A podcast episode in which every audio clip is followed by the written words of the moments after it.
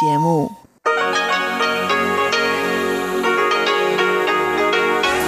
Hier ist Radio Taiwan International. Herzlich willkommen zum halbstündigen deutschsprachigen Programm von Radio Taiwan International. Am Mikrofon begrüßt Sie Sebastian Hambach. Und folgendes haben wir heute am Montag, den 27. Juli 2020 im Programm. Zuerst die Nachrichten des Tages. Danach folgt in Taiwan Entdecken ein Interview mit Frau Professor Chen Wen-shan vom Chongji College der Chinese Culture University of Hong Kong. Darin geht es um das Thema anhaltender Diskriminierungen von Minderheiten und was dagegen getan werden kann. Auch in Taiwan gibt es noch Vorurteile und Stigmatisierungen von Minderheiten, etwa gegenüber den Ureinwohnern oder ausländischen Arbeitsmigranten. Und zum Abschluss berichtet Eva Trindl in Taiwan Monitor über Internetzensur und Internetsicherheit. Hören Sie dazu heute ein Interview mit der Chefredakteurin des Taiwan Fact Check Center, Chen Huimin.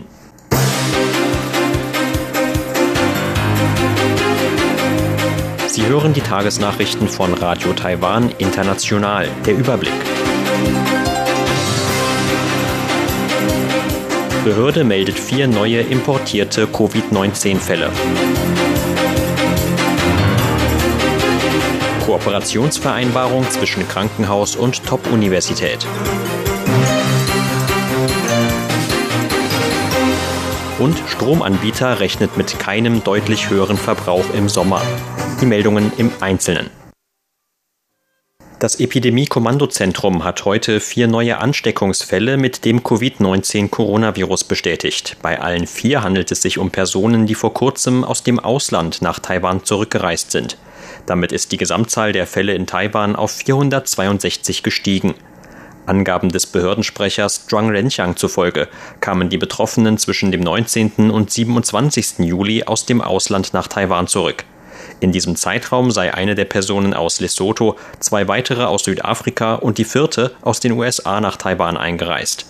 Angaben des Epidemie-Kommandozentrums nach gelten 371 der 462 bis heute offiziell bestätigten Covid-19-Coronavirus-Fälle in Taiwan als aus dem Ausland importiert. 55 der Fälle gelten als einheimische Übertragungen und bei 36 Fällen handelt es sich demnach um eine Gruppeninfektion auf einem Schiff der taiwanischen Marine.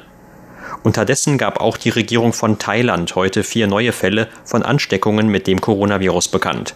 Darunter ist auch ein thailändischer Arbeitsmigrant, der am 21. Juli aus Taiwan zurück nach Thailand gereist war. Einem Behördensprecher vor Ort nach sei die Person in Quarantäne positiv getestet worden. Der Sprecher von Taiwans Epidemie-Kommandozentrum Zhuang sagte dazu, man habe bereits entsprechende Untersuchungen in dem Fall eingeleitet und Maßnahmen zur Quarantäne ergriffen. Derzeit könne man nicht ausschließen, dass es sich bei dem Fall um eine einheimische Ansteckung in Taiwan handle. Das Tri-Service General Hospital und die National Tsinghua University haben heute eine Kooperationsvereinbarung unterzeichnet. Inhaltlich geht es darin um stationäre Behandlungsmethoden, medizinische Forschungen und eine Steigerung der Konkurrenzfähigkeit der einheimischen Biotechnologieindustrie. Der Präsident der National Tsinghua University, He Cheng-hong, warb für die durch die Vereinbarung entstehende Brücke zwischen Praxis und Forschung. Ein bereits zuvor gemeinsam von dem Krankenhaus und der Universität entwickelter Schnelltest zur Covid-19-Erkennung bilde eine gute Grundlage für die zukünftige Kooperation.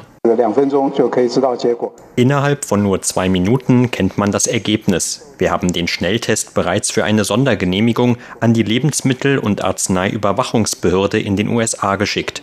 Sobald der Test genehmigt wird, kann er sofort auf den Markt. Das ist ein unglaublicher Fortschritt. So He Cheng. Der Leiter des Tri-Service General Hospital, Tsai Jian-sung, sprach heute von der weltweiten Bedeutung der Biomedizin. Durch die Zusammenarbeit mit der National Tsinghua University werde man zukünftig Fortschritte bei präzisen und intelligenten Behandlungsmethoden machen können. Tsai sagt weiter, dass ein Aufbauprogramm für Medizin und der Bau eines mittleren Krankenhauses durch die Universität in Taoyuan nicht nur einen ganzheitlichen Austausch zwischen beiden Seiten ermöglichen würden. Zugleich würden davon auch die gesamten medizinischen Unternehmen Taiwans profitieren. Der staatliche Stromanbieter Taipower rechnet eigenen Angaben nach nicht mit einem weiteren deutlichen Anstieg des Stromverbrauchs in diesem Sommer. Grund dafür sei die Abkühlung durch Regen an den vergangenen Tagen. Dadurch habe sich der Aufwärmungseffekt wieder abgeschwächt. Aufgrund länger anhaltender Hitze hatte es etwa im Becken von Taipeh diesen Monat Rekordtemperaturen von annähernd 40 Grad Celsius gegeben. Damit stieg zuletzt auch der Höchstverbrauch von Strom an. Am 23. Juli hatte es laut Taipower zu Spitzenlastzeiten einen Verbrauch von 38 Gigawatt gegeben, ein neuer Rekord. Der Stromanbieter sagte heute, dass sich die Abkühlung durch Nachmittagsschauern auch auf den Stromverbrauch auswirke. Trotz der jüngsten Rekorde beim Stromverbrauch werde man die eigene Prognose daher nicht mehr deutlich nach oben korrigieren, so Taipower. Zugleich bekräftigte der Stromanbieter, dass nicht nur der Stromverbrauch gestiegen sei, sondern auch die Stromproduktion. So hätten sich die Stromreserven in der vergangenen Woche bei über 11 Prozent und damit im grünen Bereich befunden. Am Wochenende habe man sogar Reserven von über 15 Prozent verzeichnet. Das Verbrauchervertrauen in Taiwan ist im Juli den zweiten Monat in Folge angestiegen. Das geht aus einer heute veröffentlichten Umfrage der National Central University hervor. Ein Grund für das wachsende Vertrauen sei demnach unter anderem die jüngste Entwicklung an Taiwans Aktienmarkt. Der zwischen dem 18. und 20. Juli durchgeführten Umfrage zufolge lag der Index des Verbrauchervertrauens im Juli bei einem Wert von 69,43 Punkten. Das entspricht 0,66 Punkten mehr als im Vormonat. Der Index spiegelt das Vertrauen der Verbraucher in den Bereichen Beschäftigung, Familienfinanzen, Verbraucherpreise, Stimmung der einheimischen Wirtschaft, Aktienmarkt sowie die Wahrscheinlichkeit zum Erwerb von Gebrauchsgütern wider. Der Direktor des Forschungszentrums für Taiwans Wirtschaftsentwicklung an der Universität Wu Da-ren sagte heute, dass der jüngste Anstieg mit den starken Zugewinnen am Aktienmarkt zusammenhänge. Investoren hätten ihre Gewinne in teurere Artikel wie Immobilien oder Autos sowie Verbrauchsgüter gesteckt. Aus der aktuellen Umfrage geht hervor, dass die Indizes für den Aktienmarkt und für den Erwerb von Gebrauchsgütern um zweieinhalb bzw. 4,2 Punkte anstiegen. Alle anderen Indizes gingen dagegen gegenüber dem Vormonat leicht zurück. Den größten Rückgang von 2,25 Punkten verzeichnete der Bereich Beschäftigung. Zwar sei die Arbeitslosenrate Taiwans im Juli wieder unter 4% gefallen, so U weiter. Der Vertrauensrückgang könnte aber mit dem Zustrom von neuen Absolventen zusammenhängen, die im Juli das erste Mal nach einer Arbeit suchen. Die weitere Wirtschaftsentwicklung Taiwans hänge laut U davon ab, ob es in diesem Jahr noch zu einem zweiten großen Covid-19-Ausbruch in der Welt komme. Der Zoo von Taipeh hat heute eine Aktion zur Namensfindung für ein neugeborenes Panda-Jungtier gestartet. In einer ersten Phase können interessierte Namensgeber seit heute Vormittag und noch bis zum 7. August über das Internet einen passenden Namen für das Tier einreichen. Von Seiten des Zoos hieß es dazu heute, dass es in der ersten Phase der Namensfindung darum gehe, eine Reihe von passenden Namen zu sammeln. Vom 17. bis 26. August könnten Interessierte dann über eine Auswahl der Namen abstimmen. Die offizielle Namensgebung für das Jungtier werde voraussichtlich am 30. August stattfinden. Ende Juni hatte die Panda-Bärin Yuen Yuen im Taipei Zoo nach jahrelangen Versuchen der künstlichen Befruchtung ihr zweites Jungtier zur Welt gebracht. Bei dem kürzlich Neugeborenen handelt es sich um das zweite Jungtier der Panda-Bären Yuen Yuen und Tuan Tuan. Das erste Jungtier Yuan Zai kam 2013 zur Welt. Taiwans Aktienindex hat heute mit 284 Punkten oder 2,3 Prozent im Plus geschlossen. Zum Abschluss des heutigen Handelstags lag der TAIEX damit auf einem Stand von 12.588 Punkten. Das Handelsvolumen belief sich auf 252 Milliarden Taiwan-Dollar oder 8,6 Milliarden US-Dollar.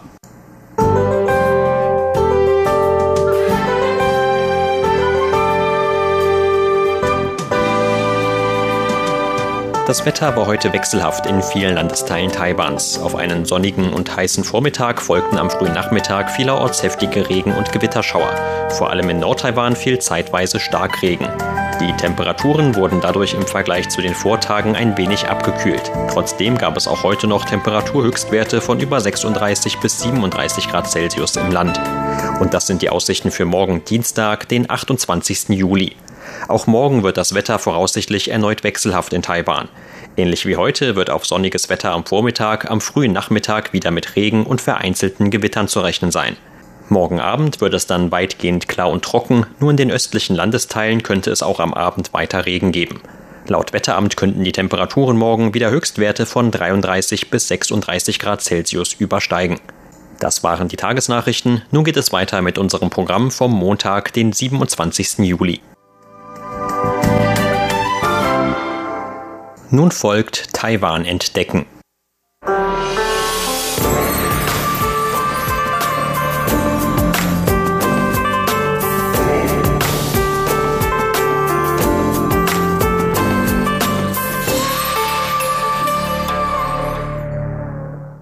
Der Fall des in den USA von der Polizei getöteten Schwarzen George Floyd sorgte in vielen Ländern der Welt für Diskussionen über Rassismus und andere anhaltende Diskriminierungen von Minderheiten. Auch in Taiwan gab es Mitte Juni eine kleine Demonstration zum Motto Black Lives Matter. Taiwan sieht sich gerne als multikulturelle Gesellschaft, in der Menschen verschiedener Herkunft und Religionen friedlich zusammenleben können. Dabei gibt es auch hier in der Realität natürlich noch Vorurteile gegenüber und Stigmatisierungen von bestimmten Minderheiten, die so etwa allein aufgrund ihrer Herkunft im alltäglichen Leben Taiwans noch auf vielerlei Arten benachteiligt werden.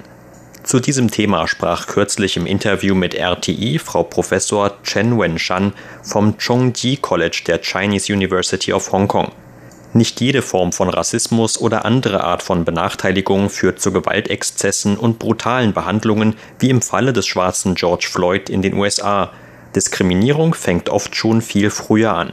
歧视其实一开始的时候，它就是一种差别的待遇。Tatsächlich handelt es sich bei der Diskriminierung anfänglich um eine Andersbehandlung. Allerdings ist nicht jede Art von Andersbehandlung gleich eine Diskriminierung.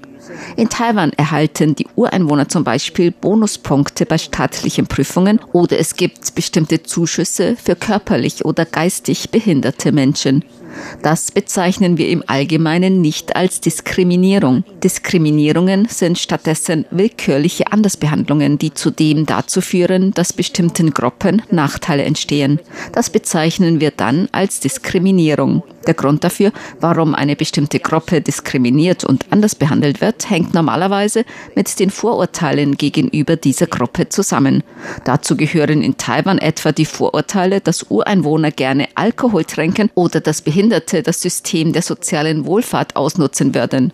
Bezüglich Homosexuellen hört man oft, dass sie eine verdrehte sexuelle Orientierung hätten und bezüglich Frauen, dass sie unwissend oder nicht rational genug seien. Diese Stereotype werden also oft bestimmten Gruppen aufgedrückt, mit der Zeit institutionalisiert und kommen dann gesellschaftlich als Andersbehandlung dieser Gruppen zum Ausdruck oder führen zu deren Ausgrenzung. Im schlimmsten Fall werden die Angehörigen dieser Gruppen auf diese Weise stigmatisiert, was bei ihnen selbst zu einem einem niedrigen Selbstwertgefühl oder Selbsthass führen kann. In Taiwan gibt es noch zahlreiche weitere Beispiele für Diskriminierungen bestimmter Gruppen im alltäglichen Leben. Wenn eine Frau früher zu einem Jobinterview gegangen ist, wurde sie normalerweise gefragt, ob sie vorhat, zu heiraten oder Kinder zu bekommen. Wenn der Arbeitgeber nur das Gefühl hatte, dass die Frau vorhat, zu heiraten oder Kinder zu bekommen, hatte er sie nicht angestellt. Ein anderes Beispiel ist die Einstellung gegenüber Behinderten. Da gab es den Fall einer blinden Person, die, wenn ich mich richtig erinnere, mit dem Bus nach Taichung fahren wollte, dort aber nicht rausgelassen wurde. Man fürchtete, dass der Blinde von niemandem abgeholt werden und sich daher in Gefahr begeben würde. Man könnte den Eindruck bekommen, dass man sich um den Blinden Gedanken gemacht hat, aber tatsächlich wurde seine persönliche Freiheit eingeschränkt. Wenn man diese Gesellschaft verändern möchte, braucht man dafür eine Umgebung, die mehr Wert auf Gleichberechtigung und Freundlichkeit legt. In so einer Umgebung muss es Blinden zum Beispiel leicht gemacht werden, eine Straße zu überqueren oder mit dem Bus zu fahren. Das kann zum Beispiel über Tonsignale an Ampeln geschehen oder über Kartensoftware auf dem Smartphone. Diese Dinge helfen den Behinderten dabei, ihre Leben eigenständig und frei zu führen. Das ist besser als eine Einstellung, bei der die Fähigkeiten der Behinderten als nicht so gut angesehen werden wie die eigenen und die vorsieht, dass die Behinderten darum eines besonderen Schutzes bedürften. Das führt jedoch tatsächlich dazu, dass man diesen Menschen ihre Selbstständigkeit abspricht. Für Diskussionen sorgt in Taiwan seit ein paar Jahren auch immer wieder die Behandlung der Hunderttausenden ausländischen Arbeitsmigranten im Land. Kürzlich verbot der Bahnbetreiber etwa, sich in der großen Haupthalle des Taipei Bahnhofs hinzusetzen. Der Bahnbetreiber argumentierte, dass man damit eine Ausbreitung des Coronavirus verhindern wolle. Von vielen wurde dieser Schritt aber als ein Vorgehen gegen die ohnehin oft benachteiligten Arbeitsmigranten gewertet. die diesen Ort oft als Treffpunkt nutzen. Die Angelegenheit mit dem Hauptbahnhof von Taipei ist vielleicht auf einen kulturellen Unterschied zurückzuführen. Die Taiwaner haben normalerweise nicht die Angewohnheit, sich in einem öffentlichen Raum auf den Boden zu setzen. Mit der Öffnung des Landes für ausländische Arbeitsmigranten kam es deshalb öfter zu Situationen, die vielen Taiwanern befremdlich und ungewohnt vorkamen. Sie fragten sich, warum die Ausländer überall sitzen würden, egal ob im Park, im Bahnhof oder auf den Fußgängerbrücken. Aus diesem Unterschied entsteht dann natürlicherweise ein Vorurteil, zum Beispiel, dass die Kultur dieser Ausländer minderwertig sei, weil sie überall herumsitzen. Dabei liegt ein Grund dafür, dass die ausländischen Arbeitsmigranten an diesen Orten sitzen, mit darin, dass ihre Löhne niedriger sind als die der einheimischen Taiwaner. Wenn sie einen Treffpunkt benötigen, können sie nicht so wie die Taiwaner einfach mal in ein Café, ein Kino oder einen Club gehen. Ich denke, dass es in diesen Situationen wichtig ist, die andere Kultur kennenzulernen und zu beobachten und dass die Regierung hier sogar noch mehr tun könnte. Zum Beispiel, indem sie noch mehr Orte anlegt, an denen sich die ausländischen Arbeitsmigranten in größerer Zahl versammeln können. Aber normalerweise machen wir uns nur wenig Gedanken darüber, wie die Regierung ihre Ressourcen besser verteilen könnte, um eine fairere und gerechtere Umgebung zu schaffen. Stattdessen erheben wir Vorwürfe gegen gegen einzelne Mitglieder einer Gruppe und beschweren uns darüber, dass sie in der großen Bahnhofshalle sitzen. Das führt dann schnell dazu, dass diese ohnehin schon schwächeren Gruppen zusätzlich stigmatisiert werden. Um langfristig gegen Diskriminierungen vorzugehen, kommt es laut Frau Professor Chen vor allem auf eins an. Ich finde, wenn man diese Diskriminierungen oder Vorurteile wirklich überwinden will, dann ist ein tatsächliches Miteinander zwischen den unterschiedlichen Menschen sehr wichtig. Wenn man zum Beispiel jemanden mit einem starken Minnan-Akzent Chinesisch sprechen hört, bedeutet das nicht, dass derjenige minderwertig ist. Wenn man mehr Zeit hat, diese Person kennenzulernen, findet man vielleicht heraus, dass es sich um einen Universitätsdozenten oder einen Manager in einer Firma handelt. Wenn man die Menschen besser kennt, dann wird man auch weniger von stereotypen Vorstellungen beeinflusst. Die Care-Ethik hat uns gelehrt, dass diese Art des Kennenlernens zu einer Veränderung der eigenen Einstellung führt. Langsam aber sicher beginnt man dann damit, Verständnis für die anderen zu entwickeln und über die Akzeptanz von Einzelnen von ihnen ihre gesamte Gruppe zu akzeptieren. Veränderungen entstehen normalerweise also durch gründliches Kennenlernen und Akzeptanz. Um diesen Umgang miteinander möglichst früh lernen zu können, sind auch die Schulen gefragt. Im Rahmen der Bildung kann eine Art von Empathie vermittelt werden. So kann den Kindern von klein auf beigebracht werden, Unterschiede zu respektieren und die Vorzüge von anderen schätzen zu lernen. Ich denke, dass das sehr wichtige Dinge für die eigene Einstellung sind. Das Schulsystem und die Regierung sollten sich zudem noch aktiver um die benachteiligten Gruppen kümmern. Das ist das, was man normalerweise unter Affirmative Action versteht. Gruppen, die benachteiligt werden oder langfristig Nachteile erlitten haben, sollten von der Regierung stärker unterstützt werden, um diese gesellschaftliche Unausgeglichenheit zu beheben. Die Bonuspunkte für Ureinwohner zum Beispiel werden von vielen Leuten immer noch als unfair oder diskriminierend angesehen. Sie bezeichnen es als umgekehrte Diskriminierung, was aber nicht richtig ist. Benachteiligten Minderheiten Vorteile zu gewähren hat das Ziel, der jeweiligen gesamten Gruppe dazu zu verhelfen, im gesellschaftlichen Miteinander gleichrangig zu werden.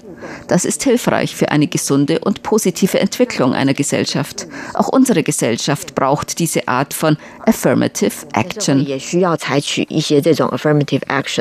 Sie hörten ein Interview mit Frau Professor Chen Wen-shan vom Chongji College der Chinese University of Hong Kong über das Thema anhaltender Diskriminierungen von Minderheiten und was dagegen getan werden kann. Vielen Dank für Ihr Interesse. Am Mikrofon war Sebastian Hambach.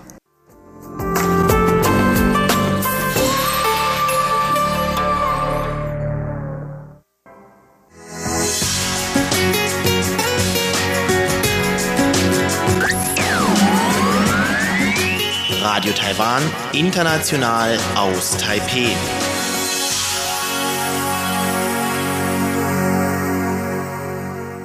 Hören Sie nun eine neue Ausgabe von Taiwan Monitor mit Eva Trindl.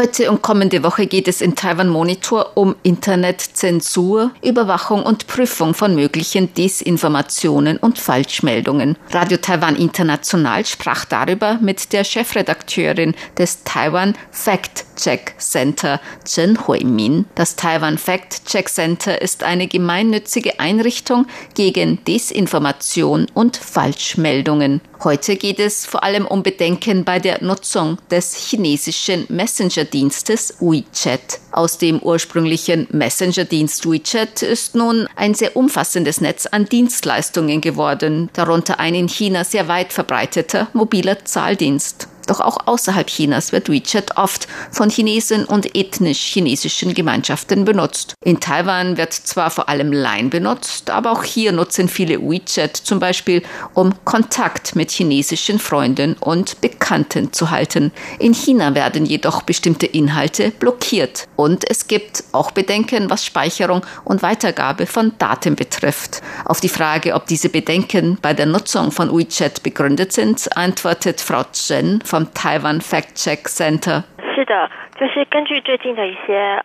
Ja, gemäß den Untersuchungen und Forschungen einiger nicht kommerzieller Organisationen sind solche Bedenken durchaus angebracht. Es ist oft so, dass man WeChat neben anderen Diensten installiert. In Taiwan wird zum Beispiel Facebook online sehr breit genutzt.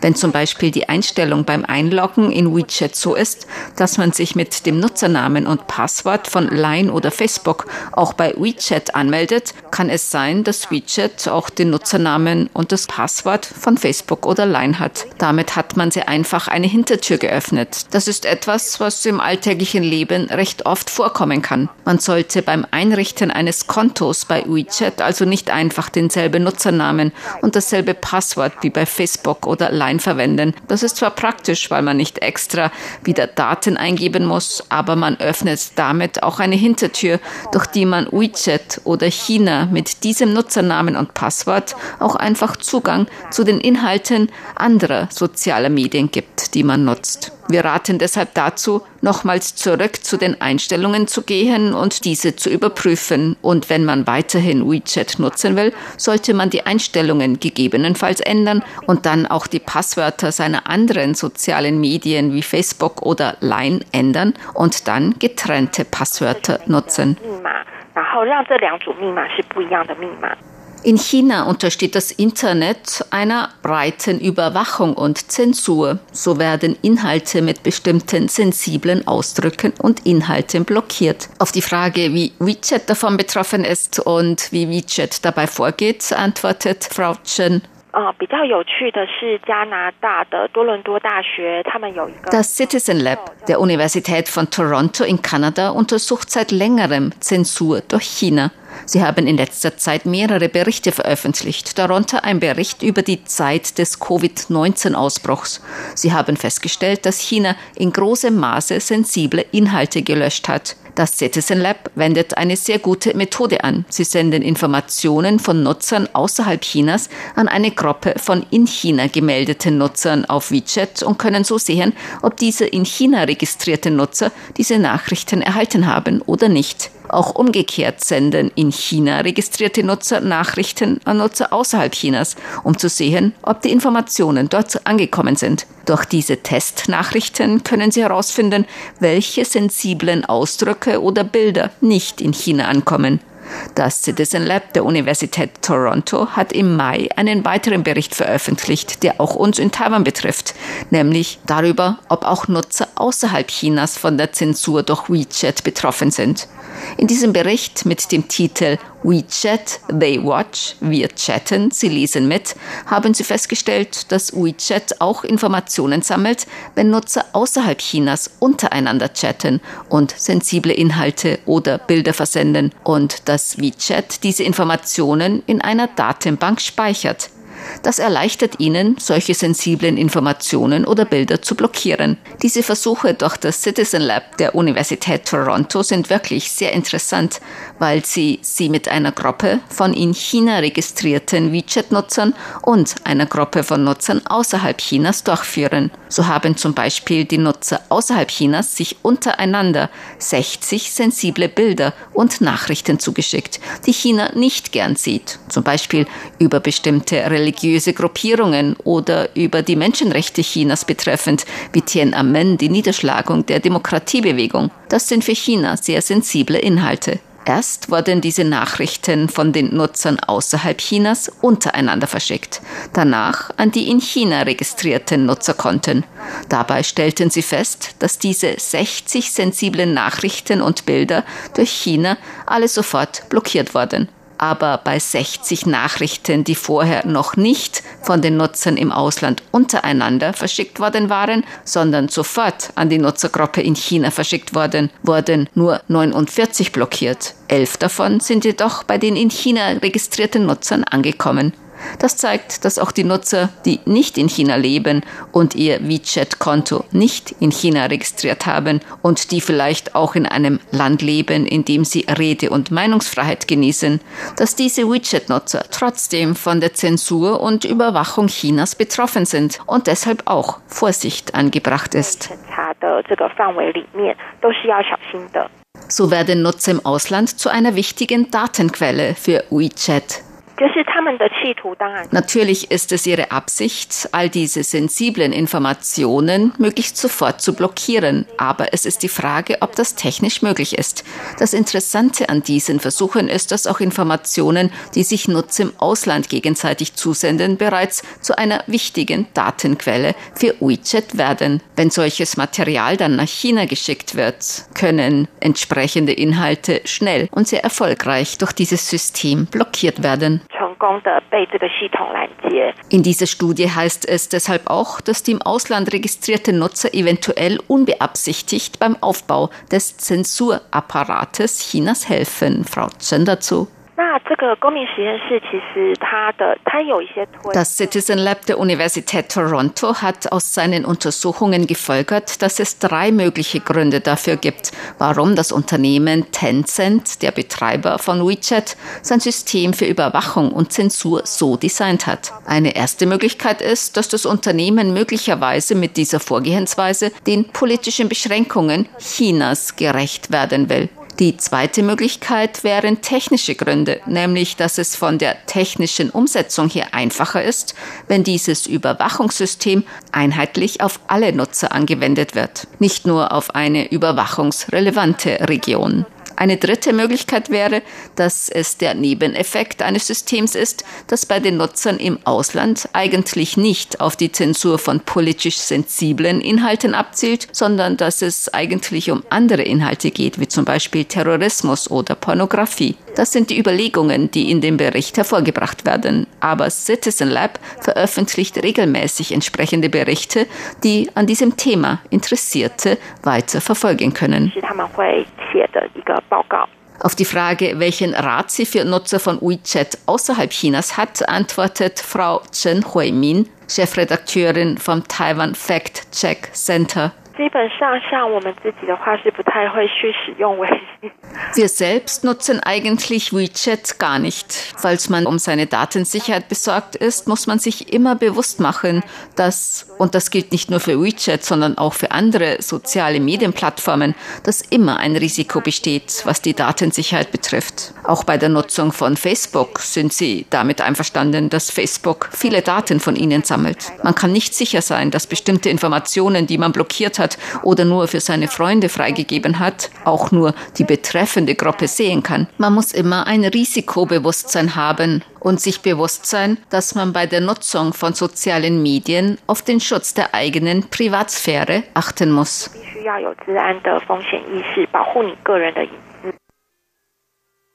Sie hörten das halbstündige deutschsprachige Programm von Radio Taiwan International am Montag, den 27. Juli 2020. Unser aktuelles Radioprogramm und weitere Sendungen können Sie im Internet on demand hören unter der Adresse www.de.de rti.org.tv. Weitere Informationen und Videos von der RTI Deutschredaktion rund um Taiwan finden Sie zudem auf unserer Facebook-Seite und